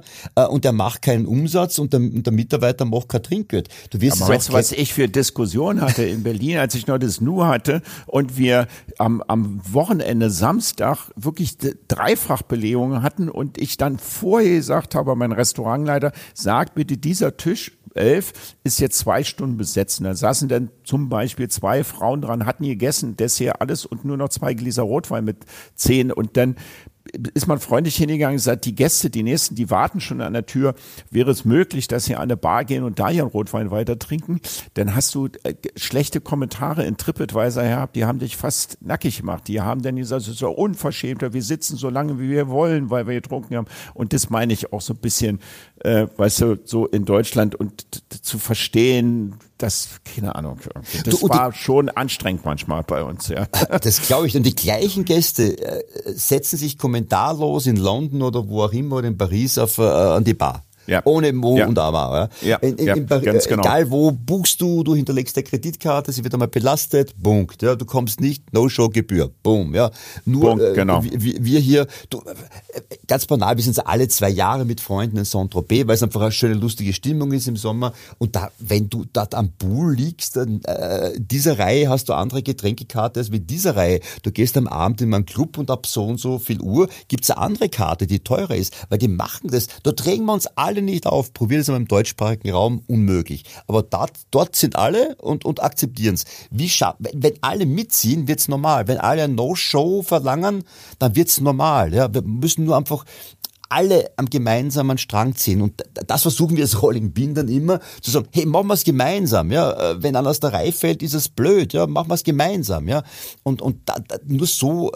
ist letztendlich der Gast ist auch zu seinem Wohl, ja, weil wenn es dir gut geht, wenn du gutes Geld verdienst, dann kannst du gute Leute bezahlen, die machen einen geilen Job, dann habe ich einen wunderschönen Abend, weil äh, das Bier ist gut gezapft und der Cocktail ist gut gemacht, aber es geht ja viel um die Servicemenschen, die können einen richtig geilen Abend machen und das soll richtig gut verdienen. Deswegen ist in der Gastronomie. Punkt, ja, damit er gut verdient. Und das ist so, und das verstehen halt viele nicht. Und da müssen wir, glaube ich, jetzt gemeinsam diese Chance, die sich gerade da gibt, wirklich gemeinsam nützen, ja. Gutes Wort, gutes Wort. Ich, wir müssen auch langsam kommen wir zum ja, Schluss, lieber Jürgen. Ich wollte, ich wollte dann auch, ähm, ja, weil wir das immer, wir machen das nicht vier Stunden, dann streiken meine Zuhörer. So toll ist denn meine Stimme doch nicht und vielleicht der Kunden auch nicht. Ähm, aber du hast ja schon vieles genannt. Gibt es so zwei, drei Punkte, wo du sagen würdest, was wünschst du dir für die deutschsprachige Esskultur? Also so drei Triggersachen irgendwie oder zwei. Ich, ich glaube schon, dass man, also, man schimpft, also in der Gastronomie sieht man ja viele Dinge kritischer als als Gast und alles drum und dran. Ich glaube, dass wir schon am richtigen Weg sind, was äh, die, die, die, ob es jetzt Veggie ist, vegan, äh, dass das etwas nachhaltig ist. Ja. Ich glaube, da sind wir schon am richtigen Weg. Ja, muss man, da ist vieles gesetzt worden. Es dauert nur. Ich glaube auch, dass der Gast bereiter ist, wenn alles passt, mehr zu zahlen. Das, all das würde mir wünschen, ja, dass die Leute noch mehr Nachhaltigkeit, noch mehr gute Gastronomen honorieren, ja, dass sie bereit sind, mehr zu zahlen. Das, all das würde ich mir wünschen und halt, dass das ähm, äh, das, das Schöne ist, die Branche ist gut. Man kann jetzt sagen, die Gastronomie ist die schönste Branche der Welt. Da kannst du nämlich Plakate drucken. Äh, ich glaube, wir müssen äh, anfangen, äh, diese Möglichkeiten, die die Gastronomie bietet. Es gibt ja auch keine andere Branche, die mit so vielen Fernsehsendungen. Ja, es gibt nichts über über Tapezierer und Rauchfangkehrer aktuell. Ja, mit wo, wo du Vorabend oder, oder Hauptabendsendungen hast.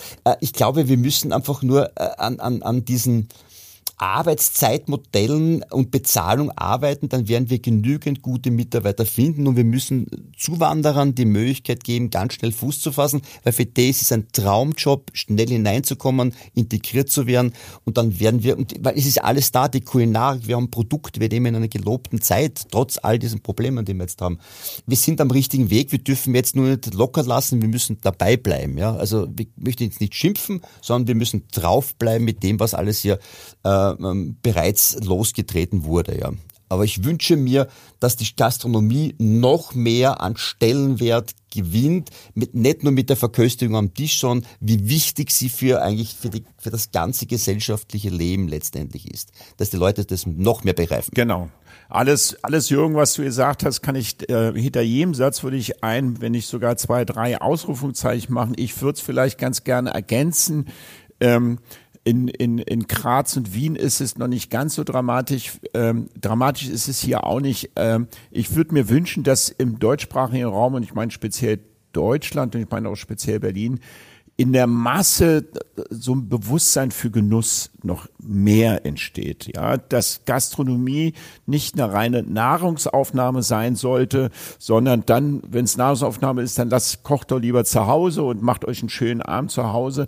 Aber das Bewusstsein zu sein, wie du richtig sagtest, mit allen Schwierigkeiten leben wir doch noch in einer relativ safen Region und im, im, im noch im guten Zustand ähm, und unter dem abgedroschenen Wort Carpe Diem ähm, zu sagen, ja, äh, lasst uns einfach ähm, die Gastronomie wertschätzen und den Genuss erleben und dementsprechend, wenn wir einen schönen Abend hatten, mit allen drum und dran, ähm, aber dafür muss man auch ein Mindset mitbringen. Weißt du, was ich meine? Das ist so ein Prozess innerhalb einer Gesellschaft, dass die nicht nur den den kritischen sieht, also wir Deutschen brauche ich ja nicht sagen, sind ja da sehr kritisch, sondern dass wir die schönen Sachen auch immer mehr ins Bewusstsein rücken und dann die Gastronomie damit auch ein bisschen höher setzen eigentlich, um das nochmal als ergänzend sagen zu dürfen, vielleicht. Genau, ein, ein wirklich wunderschönes Wort, die Wertschätzung. Ja, also ist ja oft so, also gibt ja diese beste 50 Best Restaurants of the World und da gibt es immer ja. den Nummer eins, ja. Und ich war da halt immer und, und ich kann mich genau erinnern, vor 10, 12 Jahren war ich mit, eh mit dem Team Melzer dort und da war das, hey, wir sind im besten Restaurant der Welt. Und wir sind nicht draufgekommen, du kannst überall was finden. Es gibt das nicht das beste Restaurant der Welt. Es geht nur darum, was machen wir uns jetzt dann für einen schönen Abend miteinander. Entweder ja, finden wir Fehler halt.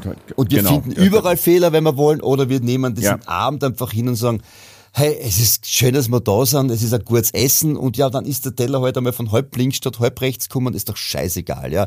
Diese Gelassenheit, glaube ich, und diese Dankbarkeit, wenn ich mir was wünschen könnte, da bin ich jetzt, da, diesen Respekt und den Dankbar den Leuten in der Gastronomie gegenüber, dass sie diesen Job machen, wo wir einfach eine schöne Zeit haben wollen. Das würde ich mir mehr wünschen. Genau, das nehme ich äh, auch nochmal unterstreichen. Wichtig sind die Menschen, die mit mir zusammen am Tisch sitzen. Die sind Bestandteil des, des, des schönen Abends. Ne? Und die Gastronomie bildet den perfekten Rahmen dafür, um den entsprechend für das, welches Event man, Event in Anführungsstrichen, gerade mal plant. Jürgen, was hast du denn, äh, ich habe gehört, ihr wollt ein Office von Rolling Pin noch in Berlin machen. Ja, wirklich Abschluss. ernsthaft. Ja, ja, ja. ja. Wir, ja wir, ich, ich, liebe Soll ich dir was suchen irgendwie? Ja, gerne. Sag Bescheid. gerne. Sag, gib mir die Rahmen die kippen die Rahmenbedingungen durch und ich hab, bin, äh, unterschätzt mich nicht, bin gut vernetzt in Berlin irgendwie Sehr oder gut. so. Äh, wirklich, ja. äh, ich bin oft, bin, wirklich oft in Berlin, ich mag diese Stadt, weil sie äh, so dieses, dieses Raffe hat. Hier entsteht mit, mit diesen Menschen, und ich mag den Berliner, du bist ja auch ein echter Berliner, oder? Ja, absolut, ja. Einer der wenigen, die es noch gibt, ja. Und ich liebe ja. das, äh, was. Aber es dauert nicht mehr lange, dann sind wir ausgestorben. Aber, Aber ja, also Wachstum in Deutschland ist ein Thema und dazu gehört auch, dass du natürlich draußen bist und darum spielen wir gerade meine Gedanken wirklich auch physisch etwas aufzumachen in Berlin, ja. Ja, aber ist es in der Pipeline oder ist es schon ja, im Werden? Ist, ist, ist, ist, ist in der, in der Pipeline, wir haben es vor, wie, was. Weißt du, du musst immer aufpassen, äh, dass du nicht zwei Welten schaffst. Dann hast du da draußen äh, vielleicht zwei, drei Leute oder fünf Leute, die noch für sich eine eigene Welt sind. Wie schafft man diese, diese Rolling Bin DNA, die wir haben, auch dort wirklich draußen zu leben? Also, jetzt, da wirst du noch irgendwie gleich, äh, eins und eins ist zwei, äh, äh, wo du Menschen halt hast, die von dir kommen, von deiner Company mit diesem Headquarter kommen und vielleicht nach Berlin gehen wollen, um sich äh, geografisch zu verändern. Und da sind wir gerade am, am, mit, mit ein, zwei Mitarbeitern, äh, die vielleicht nach Berlin wieder zurück wollen, weil sie Berliner sind, äh, mit ihnen gemeinsam etwas zu machen. Also dann, dann weiß ich. Ich würde ja, mich freuen, denn könnten auch. wir uns wahrscheinlich öfters sehen. Ja, Bevor wir jetzt ganz zum Abschluss kommen und ich den Abspann mache, ähm, ich weiß nicht, ähm, Jürgen, machen wir immer noch eine Verlosung für unsere Gäste. Und diese Verlosung wird immer anhand einer Frage, ähm, ähm, ja, die müssen halt eine Frage beantworten aus unserem Podcast heraus. Hast du gerade eine Frage, die dir selber spontan einfällt? Und was bekommen sie dafür, wenn sie die richtig lösen? So, wir machen es einfach, ja. Ja, das ja. haben wir schon ein paar Mal ge gehört. Obwohl unsere Zuhörer sehr intellektuell sind, also von daher kannst du das schwieriger machen. Äh, wie, wie, wie alt wird Rolling Bin? Ja, ich glaube, das haben wir ein paar Mal ja. heute erwähnt. Und B, sehr schöne Frage. Äh, äh, diese Rolling Bin Convention machen wir wieder in Berlin, da freuen wir uns sehr, sehr drauf. Äh, ich glaube 11. und 12. September und grundsätzlich ist sie äh, nur für äh, Fachbesuchernachweis, heißt es auf Deutsch, ja, für Mitarbeiterunternehmen der Gastronomie und Hotellerie. Sollte die Person, die das gewinnt, nicht in der Gastronomie und Hotellerie sein, darf sie äh, trotzdem kommen. Darf sie trotzdem kommen, weil der Preis, mein lieber Freund, ist wäre, heiß. Äh, ist heiß, wären zwei VIP-Karten, das heißt äh, oh, Zutritt-Areas, wir haben ja Partys, also das ist so wirklich, äh, das ist so eine Speaker-Karte, da bist du halt überall dabei, wo du äh, normal nicht dabei sein äh, willst manchmal. So, und weißt du, was ich jetzt mal, jetzt komme ich von der Seite noch und toppe das nochmal. Erstmal herzlichen Dank. Wirklich ein gutes, super Angebot für unsere Zuhörer.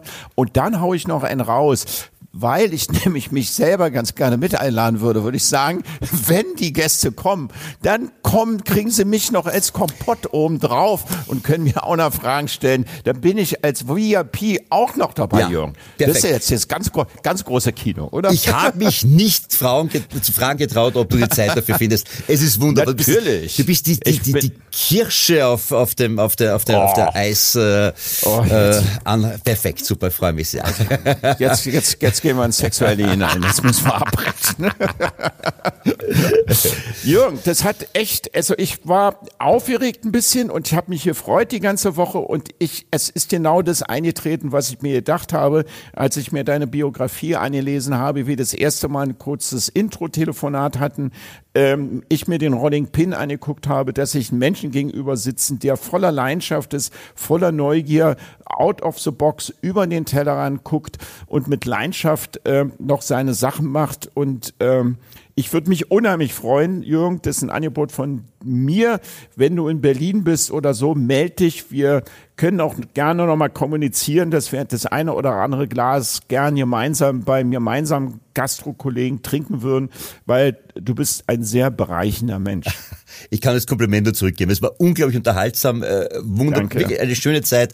Ich bin leicht durchgeschwitzt, muss ich sagen. Ja, sitzt da im Rollkon-Pullover in unserem Podcastraum, aber es, das war richtig schön mit dir. Das war, ich glaube, wenn wir, wir können einen netten Abend bei ein paar Fläschchen Wein miteinander verbringen. Ich melde mich. Das sehe ich auch so. Ja. Der wird sehr kurzweilig werden irgendwie.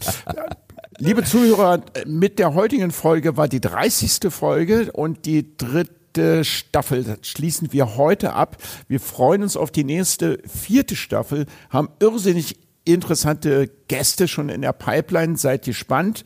Ähm, da freue ich mich riesig drauf. Werden einige auch Events passieren, einige Überraschungen passieren. Ich bin gern dabei. Mir macht's Riesenspaß, unterschiedliche Leute aus der Gastro und alles und auch Politiker zu tun hat, kennenzulernen, weil es mich bereichert und ich würde mich freuen, wenn ihr draußen beim Zuhören auch einen kleinen Mehrwert davon habt. In diesem Sinne, das war der Abschluss der dritten Staffel. Bis zur vierten. Danke.